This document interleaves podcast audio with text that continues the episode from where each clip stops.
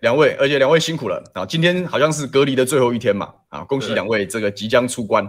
呃，今天啊，这个很开心，也要先哦，在节目开始前，我要好好谢谢两位，因为其实哦，呃，两位可能就是很醉心于羽球，那在冬奥的会场上就是尽其在我的发挥，但是其实哦，对于这个千千万万守在台湾哦，为两位加油的球迷们而言哦，其实两位的这个勇夺金牌哦。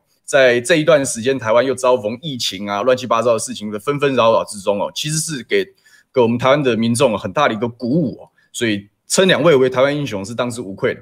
那今天很开心可以访问两位，所以我们就这个我也在前面在脸书上写了，哎，看看大家有没有什么问题，呃，想要来问一问我们的这个领养组合，那也会诊了一下，那我们就马上就开始啊，这个废话也就不多说。首先我请教两位哈。这个奥运的惊奇之旅嘛，虽然这个问题我想两位也常常回答，但这个奥运的惊奇之旅其实当初好像预期上没有想象中会没有想没有没有想到说会这么这样子的过关斩将啊！你们这一路上以来的这些心态上的变化是什么啊？有没有哪些特别的故事哦？想要跟我们这个守在这个网络前面的好朋友们来一起分享啊？请两位这个跟大家聊一聊吧。嗯，主要就其实我们自己。一开始也没想过说我们会真的拿到金牌这个殊荣，因为我们因为一开始给自己设定目标就是先追平纪录吧，然后想办法突破。然后我觉得印象最深刻应该就是我们第一场打印度，因为我们知道那是非常关键的一战。然后因为我们我们目标设定八强，我们那场只要赢了就有很大几率可以晋级八强，因为同组还有一组英国的，我们相对来讲战绩比较优势，对吧？所以那时候。呃，刚下场的时候给自己压力很大，然后，然后因为我们也是第一次体验到奥运的氛围，所以我们下去的时候彼此都真的不太适应。然后我们第一场就发，我们两个发挥的都不太好了，就差强人意这样。然后，所以我们第一场就不幸就真的落败。然后输了当下，我们两个就非常崩溃啊！我我可能比较再崩溃一点，我真的崩溃，因为像呃，我们下来有媒体采访区，然后那个那时候我下来，他们媒体在采访问我问题的时候，我。他们就说我 get 解塞饼，但是我那时候是颜面神经失调，失去语言能力啊，因为我那时候真的很低落，因为我就是我自己就觉得啊、呃，好像输了那场，因为我们那组同组还有世界第一，这样我们如果拿到两败的话，我们几乎是不可能出现。对，所以我们那时候我那时候就有点万念俱灰的感觉，我就失丧失语言功能，颜面神经失调，然后就有点面瘫在那边，就是啊什么都不想做，我就内在放空，想说完蛋了，我的奥运就这样结束了。对啊，然后。当然后当当天回去的时候就难过啊，然后跟李阳就一直传讯息，互相鼓励啊、安慰啊，然后也是中间有时有传一些比较激进的话，就是我们可能就对对就骂有骂骂，可能是我们自己传就是骂脏话，但是我们就是自己传而已，那我们也没有骂对方，我们就只是一个发泄，对吧？我们就是把我们的情绪，就是我们压抑已久的情绪发泄出来，因为我们毕竟我们奥运已经准备了一年多，准备一年多，然后前。前两个月就是出发前两个月，我们也都集中训练，然后也没有去外界去做一些心情的调试，所以我们其实压力其实是蛮大的。所以当下的输，我们算是有点把压力宣泄出来，这样子。对啊，李阳兄呢？李阳兄怎么样？心情怎么样？其实就像麒麟讲吧，其实就是第一次真的代表台湾去打奥运这件事情，其实对我来讲，我觉得难得在运动这件事情感受到压力吧。我觉得之前可能都感觉是更像是为自己的梦想去打，然后这次感觉是就背负了更大的压力去站在场上，会每一颗球都不想要去失去那种感觉，所以这次上去前就真的是给自己压力很大。那我觉得也有幸第有算是幸运，第一场输了，让我们就是有一种破釜沉舟的感觉，反正就也没有 希望，也不太大了。那我们就去把我们的态度打出来，然后去面对每一场比赛，因为。那时候输完之后，其实小组赛剩剩两场，那要拿下两胜，其实对我们来讲不容易。尤其是我们第一场的状态就那么不好了，那其实那时候也是没有抱持太大的希望。那其实后面就是越打越进入状况吧。然后我觉得整个压力也都不在我们身上，我们就更享受在球场上那种感觉。因为我觉得运动最重要还是，对啊，运动最重要还是去喜欢这件事情。我们那时候是很享受我们两个彼此在场上那种感觉，对。所以说，这个被打入地狱之后嘛，因为你们常常在讲说从地狱出发的一场这个奥运之旅嘛，所以反而是到了这个背水一战的时候，反而没有压力了，是这样说吗？对，因为我觉得被，因为反正不管怎样，我们今天输掉的话，那也就是证明我们技不如人，那我们回去再练嘛。但是我们起码要把我们的态度打出来，所以我们就是尽全力去拼拼每一颗球这样。嗯，OK。那现在哦，我再再问一下哦，就是说现在你们已经成为这个金牌组合了嘛，对不对？那大概在全世界的羽坛上也会变成一个非常强劲的一个对手哦。现在我不晓得，因为可能时间还没还没有很长了。但是现在开始哦，这个冬奥的金牌这样子的身份哦，会不会给两位未来在各式各样的比赛上打球的时候，反而会有更大的压力？嗯，我觉得压力一定会有，但是不不会是造成我们表现不好的原因，因为我们。呃，我觉得我们不管拿到什么成绩，那都是过去的事情。面对新的比赛，我们都算是要要以一个呃挑战者的心态去面对每一场比赛。我们不能说，因为我们前面拿了什么殊荣，我们就把自己摆在那个高度。因为我们其实说真的，这次的奥运金牌，我们嗯，严格来讲，我们还没有准备好说我们真的要拿金牌。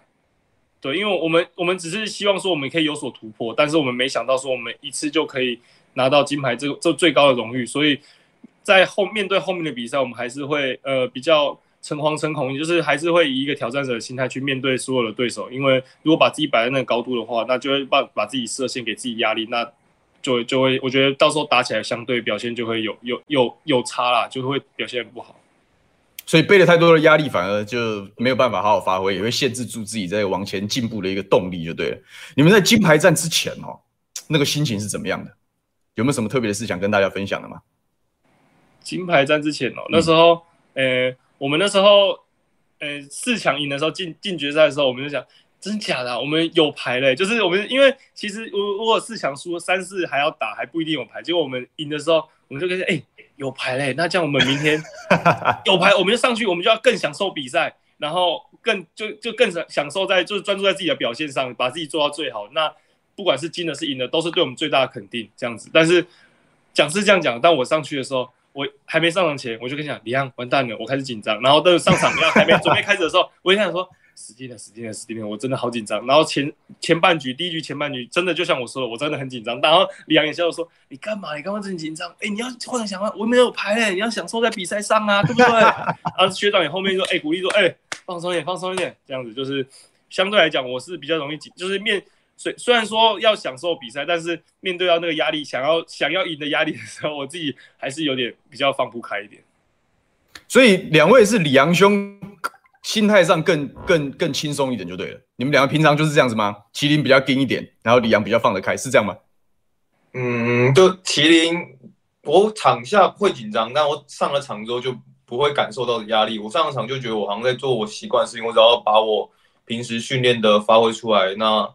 那就好了，那我也这时候就比较不会上了场之后，反而我就不会去想输赢这件事情。对，所以我平常上了场之后就还要下场下，我可能会紧张哦，我等下会不会被打爆啊？等下会不会 可能拿十分啊？哦，会不会怎样？但是上了场，我们这些事情都啊随便嘛，随便就这样吧，就冲了，放手冲这样。对对对对。除了这这这几场奥运的比赛之外，哈，你们的生涯搭档之后，还有没有什么特别印象深刻的比赛可以跟大家讲讲故事的？印象深刻的比赛哦。嗯我觉得今年年初的三站比赛都让我们印象非常深，因为我们也从应该是说，我们今年算是一个对我们来讲算是一个蛮奇特的一年，蛮惊奇的一年。因为像年初我们连续三站都冠军，这也是我们从来始料未及的事情。嗯嗯，对吧？尤其而且还在呃年终赛，就是呃也算是一个对于说对于球来讲一个非常重要的里程碑，我们也可以一起解锁这个成就。所以对我们来讲，我们真的。觉得这这一整年都是一个很奇妙的一年，对啊。OK，谢谢你们，真的。而且听你们这样，我我蛮喜欢两位的想法，就是说，哎，上了场之后，哎，可以尽情的享受在比赛之中。嗯，我反而是希望我们台湾的运动员都可以是用这样的心态出去比赛，不用背太多的国仇家恨，哈，就是放手去、嗯、去做。我我我看两位的比赛，我是看得非常舒服的，因为就是非常的。这个完全的发挥哦，然后也确实是很激励人心哦，真的太棒了。那再来哦，我就这个，它是很多人敲碗的事情，只是网友的提问啊。好，那我就我就顺着往下问下去哦。大家其实蛮关蛮蛮蛮好奇的，因为其实在这个奥运热潮之前哦，其实台湾的一直以来对体育、对运动人的的运动员好像没有那么多的关注。那现现在开始哦，既然有一个这样难得的机会啊，分享一下吧。两位除了在这个练球之外啊。平常都过怎么样的生活？就是一个运动员，顶尖的运动员啊，两位是顶尖的运动员。平常日常生活是怎么过的？就是他就就是很有些人对于运动员的印象是这样哈，就是说啊，非常的这个刻苦自律，然后吃饭这个所有的饮食要控制，啊，作息要固定，好，然后怎么样怎么样怎么样。那像这个足球，我自己是足球迷，像 C 罗这个这个受访的时候，把可口可乐拿开说这东西不健康。嗯、这个两位是这样子的，这样这样子的运动员的生活吗？还是是不一样的形态？不要自首，我我没有，我没有，我比较呃呃，我比较，我要先讲李阳非常规律，他也很自律，他真的是运动员的表现。但是我的话，我就是 比较呃享 享受在自己的步调上。对啊，就是我可能。睡睡眠时间也没有那么的固定啊，然后可能饮食方面我就是吃我自己想吃的，然后因为我觉得吃东西嘛就是要吃的开心啊，对吧？就比较少去。但是我自己有一个观念坚持，就是说我今天吃了多少或是干嘛多少，我就是要我就要一想，我就算今天要吃这么多要干嘛，我要想办法维持住我自己的身体、自己的那个那种体态或者是运动的表现，所以。我自己对我自己要求就是一个礼拜，我七天就都是会维持训练，但是可能有些呃防护员或者体能会觉得说一个礼拜动七天会太多，也必须要有时间去做调整。但是我觉得，因为我自己是比较注重于打身体能力，对，所以如果我不要求坚持要求自己每天都要维持住一些维持我的体能跟力量的话，我觉得别人会就是我在休息的时间，别人就会超过我。嗯，对，所以我要求自己就是一一个礼拜，除了体能训练师安排的重量课表外，我自己也都会去跑步，然后假日也都会花一两个小时在健身房，就是去维持自己的身体。因为我有个对自己讲，吃多吃多少练多少，然后练那么多就是为了要吃回来啊，没有啦，没有啦，对对对，就是就是变相的去激励自己啊，就是对啊，我我自己是比较对比较不乖啊。对，不乖 这样子会不会这样会不会受伤之类？你们这样打这么久，身上有没有带伤？是因为我呃，因为上我高中呃，就重量就练得蛮扎实，所以嗯嗯，说真的，一些比较严严重的伤，目前还没有遇到。不能不能说不能说没有遇到，不会遇到，不能嘴硬。但我说目前还没有发生过这些事情，所以我很感恩，就是那时候一直要求我的体能训练师，跟现在帮我。就是帮我训练的高飞，就是那这些都是一直维持让我维持一个可以高强度竞技状态的体体那个身体，然后也比较可以避免一些运动伤害。对，OK，这个要身体一定要照顾好。对，大家都都都希望可以好好的打球。李阳兄呢？你生活比较规律是吗？他超规律，睡眠吧，睡眠比较规律，但是其实吃也还好，嗯、但是会在比赛前，就比如说之前有看到说对。科学上研究说，对比赛来讲，你吃炸的会影响运动表现。我就比赛前我就不会吃炸，但我平常已经算比较少吃炸的，因为自己也比较胖，不像麒麟他他练的真的是很多。他其实像他这样练七天，其实真的是蛮厉害的。因为我自己也是会觉得假日对我来讲就是一个调剂身心的时候，所以我假日大部分还是会选择说，哦，我我先我可以去做，可能待在家也好啊，然后。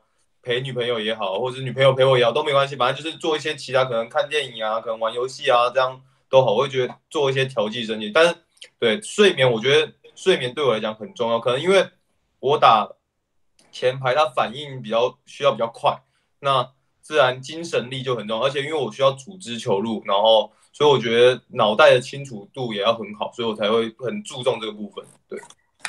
嗯哦，这个真的很厉害。那你们平常哦，除了练球之外，哈，有没有哪些休闲？就是二 K 打到打到吐，二 K 打到吐，唱歌唱到喉咙沙哑，没有啦。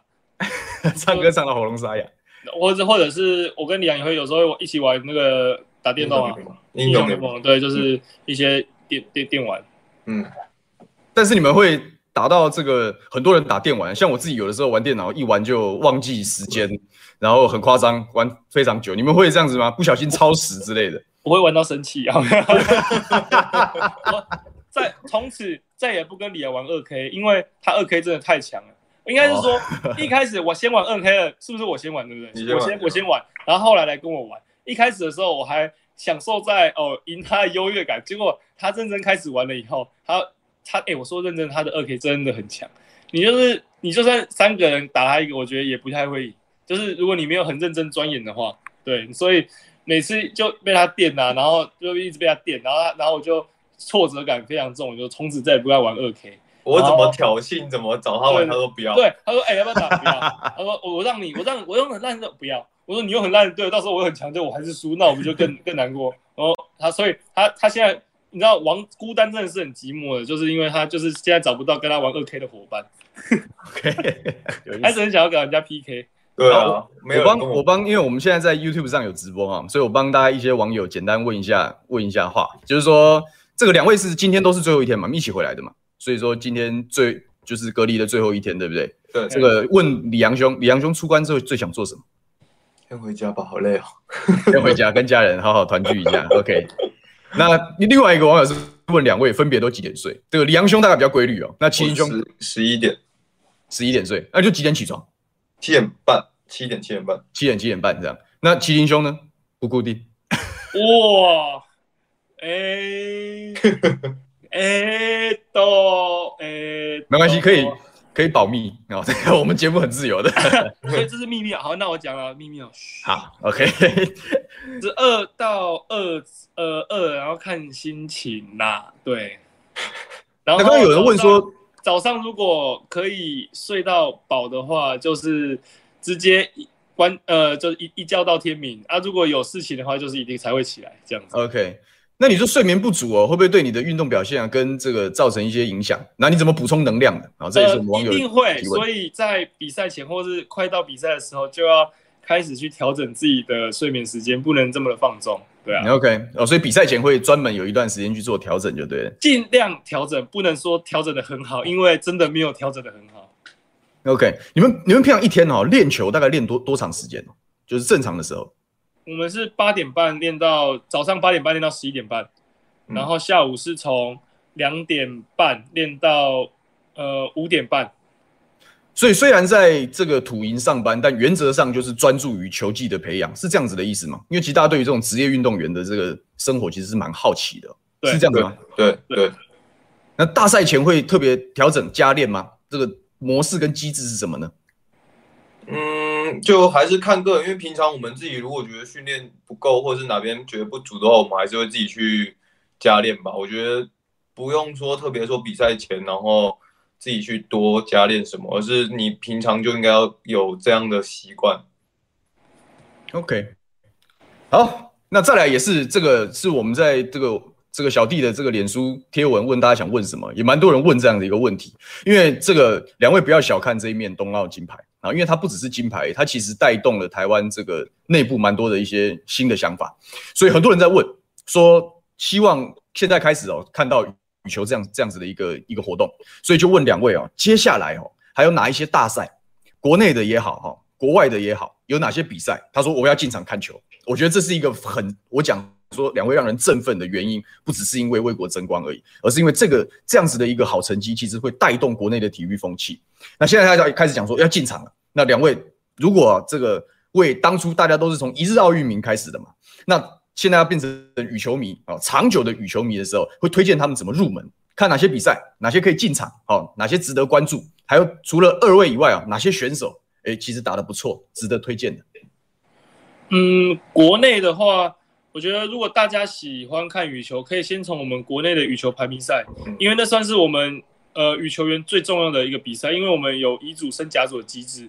那那个比赛就是决定我们有没有办法从乙组球员晋升甲组球员的一个很重要的比赛，一年有两次，然后可能呃时地点都不固定，到时候会公布。但是那一段期间它是不收费，就是在疫情如果解封以后，那段期间是都不收费的，所以大家如果想看的话，也可以都进去看。然后呃，国内还有一个很重要的比赛就是全国团体赛，这算是我们球团就是企业跟企业球团跟球员之间呃互相竞争。然后争夺冠军的一个很很重要，所以大家都会几乎只要我们这些呃球企业赞助的选手有时间在台湾，我们全部都一定会参加。所以如果大家有兴趣的话，这些比赛都可以都可以关注。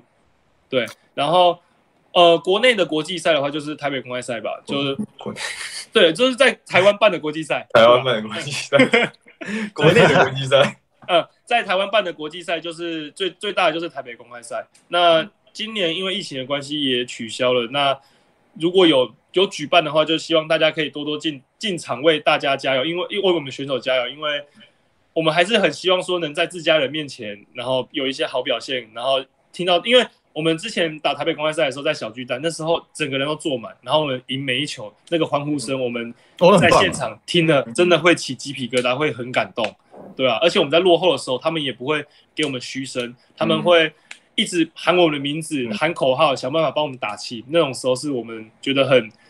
感动，很感动，在国际赛比赛感受不到的地方。对，真的主场优势，对不对？对对对，没错。那两两位大概知道，因为我我不晓得，因为可能每个运动的运动风气不太一样。像我们踢足球的有没有？大概场都是空的，或者是来的人都是啊，比如说小朋友学足球的家长。那来看羽球的都是哪些人？你们有没有观察过这样子的事情？也都是羽球圈子里面的人嘛？会会是用这样的方式来讲嘛？还是真的有很多的是这是长期这几年比较多球迷吧？以前。前几年真的还蛮少人，但这几年真的比较多喜欢看羽球的人会真的到场支持。以前比较少，嗯、对，以前大概也是大概是跟羽球比较有相关的时候才会才会来，可能羽球的学校、国小生啊、国中生这样才会来看。现在应该是真的蛮多喜欢羽球的朋友们都会来到场帮忙加油。嗯，那中间发生了什么事，然后让让这样子的让让来看的人变多了呢？你们可以给大家一点就解解惑嘛，这样子。呃，应该是就是因为羽球，呃，越来越风气越来越盛行嘛。因为有小戴啊、戴资颖啊，然后周天成，嗯、前面这前前几年是他们两个把这个风气带起来，尤其是小戴，他一在世界第一撑了这么久，然后很多个精彩的比赛啊，然后不管是各个大赛，他都拿到拿到金牌，就是让大家让全世界看见台湾的羽球，然后也让。呃，台湾知道说，哦，原来我们羽球是跟世界有竞争力，所以大家看得很感动，然后所以就大家越来越对羽球有兴趣，然后就也愿意去买买门票进来看我看我们比赛这样子。那现在两位啊，这个台北公开赛今年是暂停没有办嘛？那两位在东京奥运之后哦，接下来在准备的大赛是什么呢？在什么时候在哪边？国际上的团体赛吧，因为我们还是希望可以代表台台湾去参加那个。汤杯或苏杯这样，我们希望可以代表台湾去夺得团体赛成绩吧。OK，所以下一站是什么时候？你已经报名完了吗？什么时候要打？报名完了吗？报名完，报名完，应该在十，预计应该是在十月初，十月初或十月中吧。对啊，嗯、就是有有有团体赛，我们会会参赛。那是在哪哪边？这次在哪边？欧洲，在欧洲。这个现在台湾也好像平常都没有在转播这种东西，有吗？有，在艾尔达爱尔达会转播。OK，对对对对对，我帮我们这个未来的大家的球迷问清楚来。好，所以各位这个观众朋友要注意啊，就是国际上接下来下一场这个我们林洋配要出征的比赛，大概就是十月的国际赛。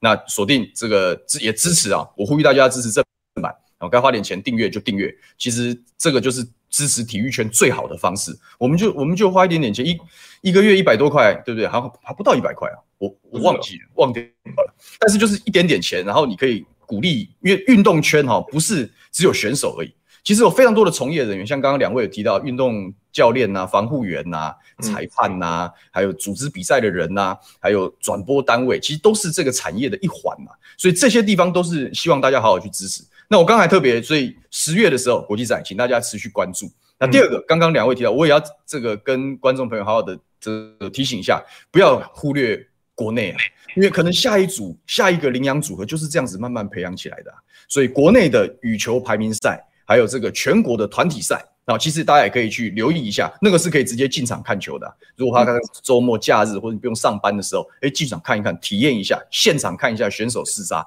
我想那是一个非常。好的一个一个经验哦，嗯，好，这个感谢两位，那我就继续往下问了，嗯、啊，这个其实跟上一个题目大概也相去不远了，主要是问啊，这个现在的这个羽球风气啊，基层的羽球风气啊，你们一路这样看，这个你们有没有什么想法啊？这个基层的羽球风气现在是好呢，还是还不够好啊？还是说有什么样的转折？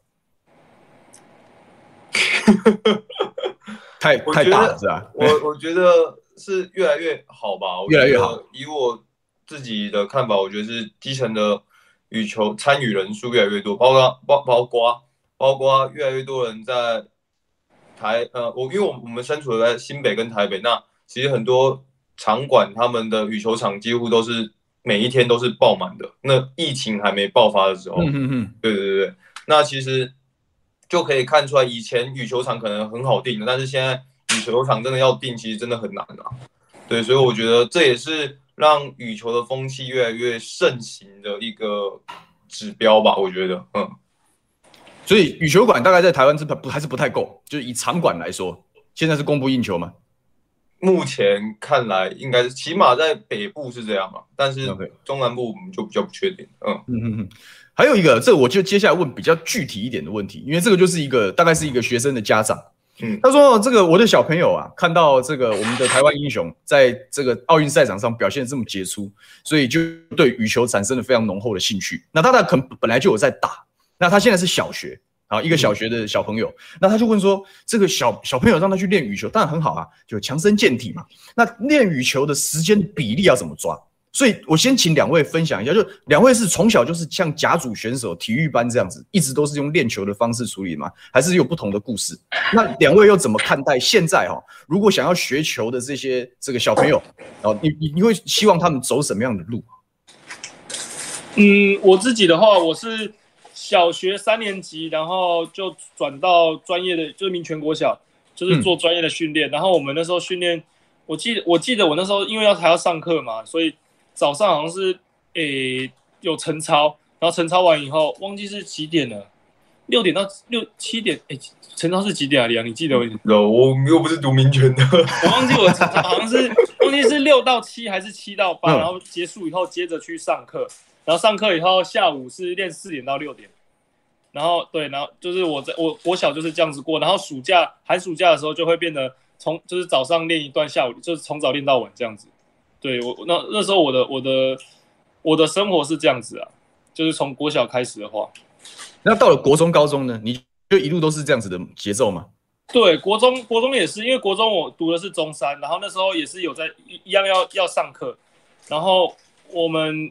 一样是早上六，也一样一样是晨操。这个是六六点半还七六点半还七点七点七点七点半，对，七点到七点半，然后我们练练练体能，然后练晨操，晨操完以后，然后我们因为我们一天会有两堂那什么专长课吧，嗯嗯嗯，就体育班嘛，对不对？那时候。对，我们是体育班，会会有两节专长课，然后就是拿来可能就拿来练球，然后晚下午再从五五点练到七点嘛，没有六点六点到。看七点，有时候有时候，因为那时候还是会补，有些人会补习啊，有些人没有对对对对对，嗯，有些人还还是会补习哦，在体育班，然后还要补习。我也有补习啊，那时候我还有你也有补习，嗯，我有那时候我一直都有在补英文，到国中，嗯，对，后面才停掉，就是没有，应该说补完到一个阶段以后，然后才结束，嗯。跟你们同梯的哈，这样子的体育班的这些小选手啊，以前以前是小选手，跟你们同梯的这些人，后来实际上一路走哈，然后往羽球专业的这个运动员发展的，大概比例上是多少？剩我跟李阳，还有紫薇，然后还有还有呃还有剩三玉洁，玉对玉洁陈玉洁，应该应该这样讲，我们羽球在高中前都很盛行，但是高中升大学的时候会有一个断层。选择选择的机会就是一个转捩点吧。他，如果你高中生大学还没有升上甲组的话，你就会被认为是没有潜力的。嗯，那那时候你就会面临人生羽球运动呃学生运动员的一个的抉择吧，就是你还要不要你还要不要继续打，为了你的一个甲组梦继续打，或者是对，或者是就直接换掉，因为所以大概在高中可能都还有三四百个，那我们那个时候都还有三四百个。那个同层那个年龄层的运动员，但是到大学可能会瞬间缩到可能只剩三十个、四十个这样。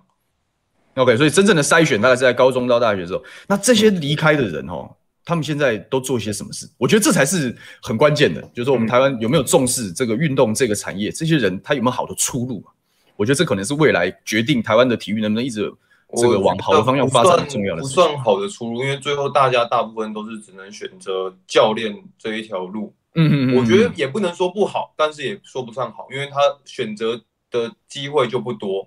嗯，就是能做的好像就剩教练。到学校去，到学校去推广或怎么样就对，大概是类似这样的工作。对对对对，或者是可能去外面的球场去推广这样，但是对他的选择的机会就比较少。我们算是就是很幸福的，就是一直走来，然后都一直有成绩这样。嗯嗯嗯嗯嗯嗯，这个我我我请教一下，因为像我们踢足球有没有？我们足球当然一样有家家组乙组嘛，嗯、那一样也有这个选手没有办法这个进到国家代表队嘛，变国脚，所以他后来就是不管是退下来也好，或者是当初没有升上去也好，那除了考正式的教练之外，有些人会组这样地方上的一些俱乐部，然后在外面去、嗯、去去教球，这样羽球也是这样子做的吗？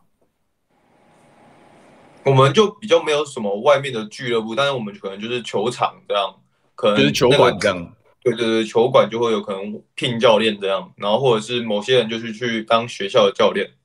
OK，我知道的是这样。嗯，OK，好，这这个我觉得蛮蛮重要的。所以现在这个小朋友。回到这个小朋友的话题上面啊，他说我我小朋友让他练羽球啊，时间上的拿捏啊，你们有两位前辈有什么建议？我，我觉得时间上拿捏是看小朋友的承受度，而且我觉得国小其实，因为也可能是我成长历程嘛，我小五才开始加入校队，我觉得小时候国小的时候就，嗯，其实就是培养他有打喜欢打球这件事情，我觉得就很棒了，嗯嗯、要不然。他可能很早就意识到他打球是很辛苦的这件事情的话，那他可能到国中、高中的时候，他很快就放弃，因为他觉得很累。我为什么打球好像是有压力的？我所以我觉得主要还是要让小朋友，或是就是让学生运动员他感觉到是他是真心喜欢这件事，而不是被父母去所逼着啊，或者是干嘛的。对，麒麟兄怎么看呢？同样的问题，你会怎么推荐这个家长？嗯，我是觉得就像李阳说吧，就是要。培养兴趣，因为兴趣真的很重要。如果是被被强迫，是被逼的，那可能到后面就不会自己，就不是自己本身喜欢，不会想要继续走这条路。对，所以我觉得先培养兴趣吧。但如果小孩真的喜欢，那当然就是把让他从，就是看能不能早一点接触专业的训练，因为我觉得底很重要，你必须。很多基本动作或是一些脚步步伐握拍，你必须要呃要打底底打得好，那你后面的路就会走的比较顺遂一点。对，所以像麒麟兄也是是转学到羽球名门，可以这样说吗？对，没错，因为我以前一二年级读的是我们家附近的小学，然后为了为了要认真训练，我才呃就是转到专业的羽，就是民权转到民权国小去做接受专业的羽球训练。嗯嗯。所以你会推荐现在的家长就把小朋友送到羽球名门吗？还是说你可能要观察一段时间？嗯，我觉得可以，应该说他如果真的很有兴趣，或是想要尝试的话，可以先让他假日先接触羽球这项运动，让他对羽球产生兴趣，然后也看他是不是真的有想要去做专业的训练。不能因为你一下就丢到。专门的训练学校，他一定是很严格的要求你的动作那些，那、嗯嗯嗯、有可能你的兴趣就在那时候被磨灭，因为你会觉得说我我我我其实还没有做好心理准备，我要去接受这个训练。嗯，可以。李阳兄，你觉得呢？要不要送到羽球名门？我觉得名名门的定义是说专业的学校吗？对，可能就是体育班嘛，就是说你们、哦、那个国、哦、你们国小那时候算体育班吗？还是只是算羽球校队？只是刚好很厉害而已。体育班，我是体育班，我国小体育班。嗯嗯哦，我觉得要不要送？我觉得真的是要看小朋友、欸。我觉得我自己个性也是觉得，就是那如果是他自己选择的话，那他就比较不会后悔。但如果是被强迫着要去做这件事情的话，那他不管怎么样，他都会觉得这件事情是对他来讲是比较相对痛苦的，对啊，所以我觉得。如果他今天有兴趣做这件事情，他也想要真的好好打球的话，那那当然没有问题。所以小朋友自己的兴趣很重要。希望这个，嗯嗯嗯嗯，这个两位都是小时候就自己表达强烈的兴趣嘛？还是说这个是有爸爸妈妈在引导的呢？我自己是从小，因为我爸爸妈妈都有在打球，然后小时候跟他们跑，嗯嗯，然后对他产生兴趣，然后我就很坚定，我我想要接受训练，专业训，我想要练球，然后我爸才把我送到民权国小去做接受。专业的训练这样子，然后就一直到现在，我对羽球都有抹灭不去的热情啊！真好，真的。对，李阳兄，你呢？也是我，我一开始是被逼着，就我太胖，真的，我小时候太胖了。但是爸爸也不是那种强迫，因为我像小六毕业之后，打完两年之后毕业，我跟我爸讲说我不想打了，之后不想打之后，然后他就让我。那个去读比较不需要打球的学校，去好好读书这样。然后后来是我自己觉得说，我还是真的很喜欢打球，所以我才会跟我爸讲说，我我想要去好好打球这样。对，哇，那真的是其实蛮幸福的哈。就是说家里人其实非常祝福这个你们的选择，这样子。对对对，OK。好，那刚好这其实刚刚李阳讲，大家有部分回答刚刚我们网友进来的一个问题哦，就是说两位的这个讲说。现在羽球是两位等于是职业运动员嘛，对不对？就专门要好好打打球这一件事情啊，有没有这个在什么样的时间点？除了李阳兄刚刚有讲的，就是这个升国中的时候一度不想打了之外，哈，啊一一路到现在哈，有没有产生职业倦怠？就是好烦哦，每天都打球，我我不我不玩了这样子，有没有这样的念头？然后是怎么样战胜过去的呢？在问问我们吗？还是问你？对，两位两位，你我我我有啊，我的职业倦怠就是在去奥运前的两个月两个月啊。那时候在 真的，因为那时候我们都被呃国训中心保护在他们在高雄的训练基地要集训嘛，对对对对啊，因为疫情关系，我们完全都不能出去，所以那那个时间点就变得是你连续两个月都在做同一件事情的时候，你会有点倦怠，哎嗯、然后你就算我那时候也知道说自己后面有比赛，但是嗯，心情上还是有一点有一点疲惫啦。那但是还是知道说。后面有很重要的比赛，所以还是想办法坚持，然后咬过去这样。因为我也知道说他们把我们留在里面是为我们好，怕我们出去接受，呃，如果接触到真的呃疫区比较严重的地方，那就疫情比较严重的地方，然后怕我们会会会没办法参赛吧，对吧？所以、哦、是因为哦这样子的原因就对了。对对对对对对对，所以所以那那段时间我是自己比较。厌呃倦厌烦一点嘛，就是累嘛，就疲劳嘛，连续这样就是比较厌世一点，就会觉得哦好烦哦，怎么假日都待在这里啊，然后每天睡起来都是在做同样的事情。那但是后知道自己后面还是有也呃，就是很很应该说奥运啊，一生很难得一次参加的比赛，对吧？所以还是想办法挺过去，对，就跟过去了，就对。就我觉得，我觉得这里大概是。职业运动员的非常重要的东西，因为这它是它是一份责任嘛，某一些目标很重要啊，目标很重要，有一个奥运的目标很重要。OK，李阳兄，你觉得你有没有碰到这个撞墙期啊或倦怠期这样子的状况呢？撞撞墙期有碰过，但是倦怠我比较少，都很少，一阵一阵的，但一阵很快就过了，对啊。但是那个想过放弃，可能是那个吧，那时候升不上甲组吧，就像我刚刚讲的，高中升大、哦、升不上甲组，对，很很多人。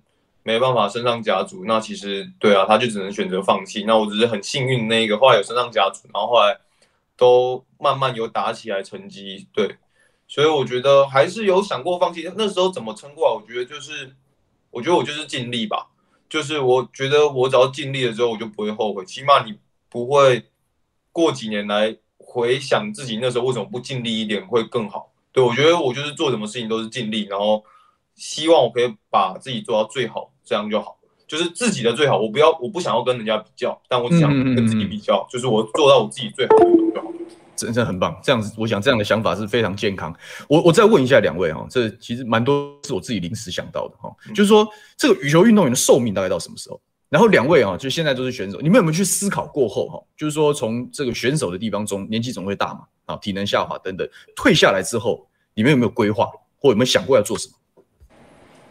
目目前还因为我自己预计，希望跟李阳可以再打，我们说再打十一年嘛，十一年是有点太过分，太过分了吧？所以我觉得目前我们还是专注在在羽球运动表现上吧，就想办法打好。那等真的，嗯，再过个两三年、三四年，会慢慢开始规划自己后面，我自己也会开始慢慢规划自己后后也不是后面的事情，好像在规划后事也，对，就是。后面自己想做什么，或是自己的出路，会再去做讨论啊，去做规划。但是我觉得现阶段就先不要给自己太太多的压力，就专注在球技上，对啊，就专注在羽球羽球表现上。因为你表现的好，你后面的出路一定会更多选择。李阳兄，你你你你你你有规划吗？我目前其实跟麒麟差不多吧。我觉得现阶段我还是很喜欢羽球这件事情。那我当然是先把这件事情做好。那我先如果先去规划的话，我会觉得说，那你太早把自己后路想好，有时候就是我会觉得我现在只要当下做好这件事情。当然，当然这样听起来呃看得很不长远，但是我们应该这样讲，应该是我们能打，就像刚刚讲，我们精华可能到三十岁，嗯，那起码如果三十岁以后我的状态开始下滑，那我觉得我那时候再去规划也还来得及，起码我有两年到三年的时间去规划我之后想要做什么出路。那但是现阶段，我希望我在我精华的时段中，我可以做好这件事情就好，然后把全部的精神放在这上面。对，OK，哦，谢谢两位哦，就这样让我收获收获很多。这个最后一点点时间哈、哦，想请问一下，就是说，当然大家有有些人问的很具体了，比如说政府在黄金计划之外有哪些资源？但是我想把问题稍微大一点，这样回答起来不会那么压力不会那么大。就是说，现在还希望哈，我们的政府。跟我们的民间哦，对于推广台湾的羽球运动风气也好，或者是更加的照顾选手的生涯也好，或者是有利于你们未来的生涯规划也好，你希望大家就他他可以非常自由的，好，大家可以多做一点什么，好，可以让两位在未来这条路上走得更顺，跟未来所有台湾的羽球选手可以在这条路上走得更顺。两位有什么期待或想法吗？或者是建议吗？我我自己是觉得 麒麟这招好用哎，麒麟 啊。我自己是觉得，我因为我还是觉得我们算很幸福的那那那少部分人，所以我觉得如果今天要真的要讲说要怎么把这个环境拉起来，我觉得还是在于教练、体能训练师跟防护员等等幕后团队，他们其实的福利相较于我们真的是比较差很多，是真的差了很多，差很多，差很多。那那如果他们今天。有更多人愿意帮助我们的话，那其实分工就越明确。那我们有更多选手可以得到这样的帮助，那其实也可以更专心在球场上面。对，我觉得主要还是当幕后的推手分工的面越明确。比如说像我们的体能训练师，他呃，麒麟是各有特别一个，然后我的我的是国训这边派的，嗯，就也是当然当然是 for 我，但是他可能要需要照顾的是。周天成学长，然后我，然后紫薇，然后跟射箭队，他他的时间还有射箭队压，对他的时间就一直被压缩，一直被压缩。但是他他我不知道可不可以讲他的钱，反正他领的真的也不多。我说认真的，我在我看来他真的不多。但是他去，他可能必须礼拜六我们有练，他就他更像加班嘛，就一定要陪着嘛，他就加班。但是但是他的他有自己的家庭，但是他的时间就像防护员也是，只要我们有训练，他就要上班。他是更像是责任制，但我觉得说每个人都辛苦，但是我如果只否体育这个议题的话，体育的大环境议题的话，那我觉得他们反而是比较真的是对，就是很劳力的付出，但是能得到的回不要回就是就是现实面，他们其实得到的不多。说认真的，当然我觉得我们，因为我我自己是觉得我们很幸福了，对，是是很有很有建设性啊。麒麟兄，你觉得呢？我觉得李阳讲的很好，我们是搭档，就一用同样的想法，赞赞。OK，所以就是希望更多的体育从业人员能够得到更多的支持、关注跟照顾。因为如果今天，比如说像我们，我们遇到我们也不是问题，我们假设我们今天体能训练师他或是防护员，他今天只需要负责我们的话，那其他队他可能被空着。那如果有更多的体能训的体能训练师跟防护员，他可以一两个人卡一个队，或是卡一两个人这样，当然不可能，理论上不可能这么。有这么多体能训练师跟防护员，但是如果数量合理的话，那他们其实能照顾的人就更精细、更专注在他们需要照顾的人身上，这样就好了。我可以继续往下问嘛？因为李阳兄讲的是，因为你是国训中心配的这样的体能训练师嘛，所以他当然是以国训中心为单位，所以他可能会。额外照顾到射箭队，那为什么你们一个人是采国训中心配置的体能训练师？因为那其实就有自己的习习惯的体能训练师，但是因为我原本就是给国训的体能师训练师训练，那我也觉得说，哎，我给他训练的，我觉得还不错，那我很好，这样搭配的很好，这样我觉得我身体状态也是越来越好，那我就觉得说，那就是我们这个本来就不冲突的，对。对，那我的意思是说，这样国训的当然就是政府，政府要负责嘛，因为是政府的员额嘛。那麒麟兄自己、嗯、自己聘的体能训练师是自费吗？还是说有赞助，还是怎么样？黄金计划，而、哦、是黄金计划，所以也是政府赞助的，就对了。对，OK OK OK，哦，这这个这样也蛮好，就希望说这些体育从业人员也也被得到关注。事实上，我也很赞同两位的想法，因为你看，像这个台湾之光不只是选手，也我也讲比较这个大白话，嗯、我们裁判出去，哎，那也是。那应该也是要，那个也是台湾之光啊。嗯，那个裁判这件事情，在这个体育圈子里面，它也是一个，它也是一个工作啊，它也是一个职业，它也是这个环境里面不可或缺的一部分啊。嗯，好了，因为好像我们的表定时间是到二十分嘛，但是两位还有没有什么话要跟大家说的？这个大家应该还意犹未尽呢。最后有什么要跟大家说？就是对啊，我觉得我就是觉得说，因为我们还是运动员，所以我希望我们专注的。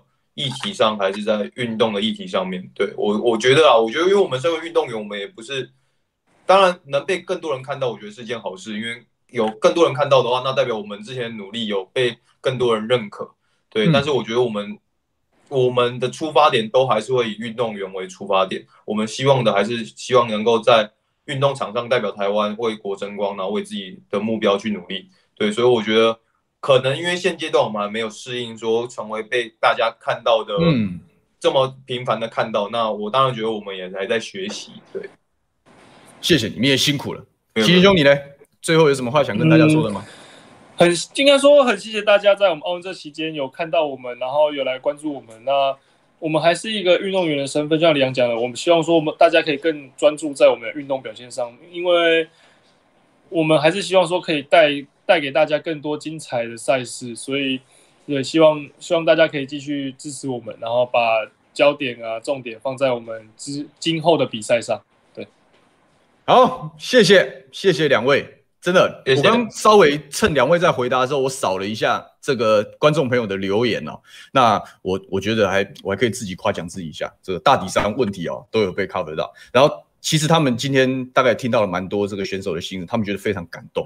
呃，我也呼吁哦，这个我们在网络前面的观众朋友们哦，这个刚刚我们话都已经讲到很低了，国内有排名赛，有团体赛，国外有有比赛，看转播，这个支持选手，然后专注于这个体育的环境的改善。啊，跟体育选手的待遇的讨论，我想这是我们可以共同努力的事情，好吧？那我们今天的这访问的部分哈，就到这边哦。谢谢，再次谢谢这个我们麒麟兄、我们李阳兄两位今天共襄盛举，祝福两位的运动生涯这个健健康康，好顺顺利利。然后我相信啊，这个两位的本领一定是非常高强的。我们大家都祝福两位，两位继续加油，我们一起加油，好不好？谢谢，谢谢，好，谢谢，拜拜，那就跟先两位先说再见啦，拜拜。好，最后的时间，这个不知道大家还有没有什么想法？这个我来看一下大家的留言吧。这个大家说要保重身体，然后还有很多。这个我觉得今天哈、哦，对我来讲哦，这个收获最大的地方是什么？是，你看，其实他讲的跟我们这个，我不是不是在自夸。这我过去几次在五二新闻俱乐部的节目里面，我们谈奥运的事情的时候，我一直跟大家讲，就是说这个运动不是只有选手而已啊。选手背后的团队是很重要。我们台湾要有更好的运动环境跟体育产业的一些发展哦。没有大家一起努力，没有一个好的好的环境来做支撑的话，那是那是终究是没有用。那就像是金字塔，这个尖端选手是少数人，可是后面有没有很好的基础去做支撑啊？才是一个国家这个运动能不能强盛，环境能不能变好的一个一个专业。那。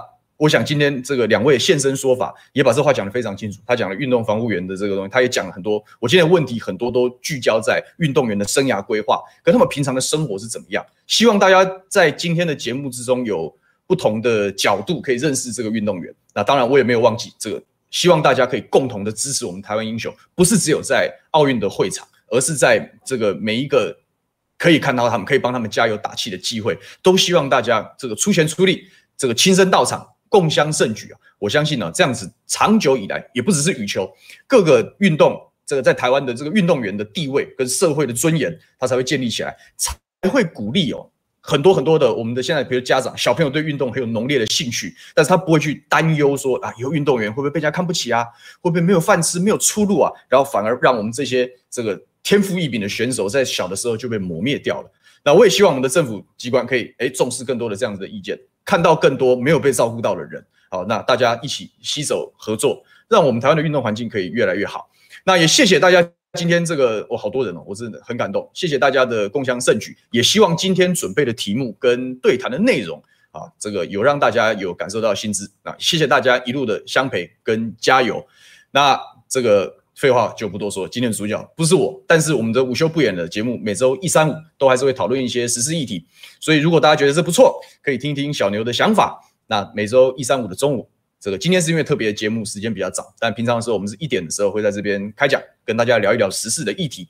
那我们这个午休不演了，那就两天之后，八月二十号星期五中午，好，大家网络上再见喽。这个我是小牛，祝福大家这个这个今天礼拜三嘛，对不对？这个小周末愉快喽。好，就到这边喽，拜拜。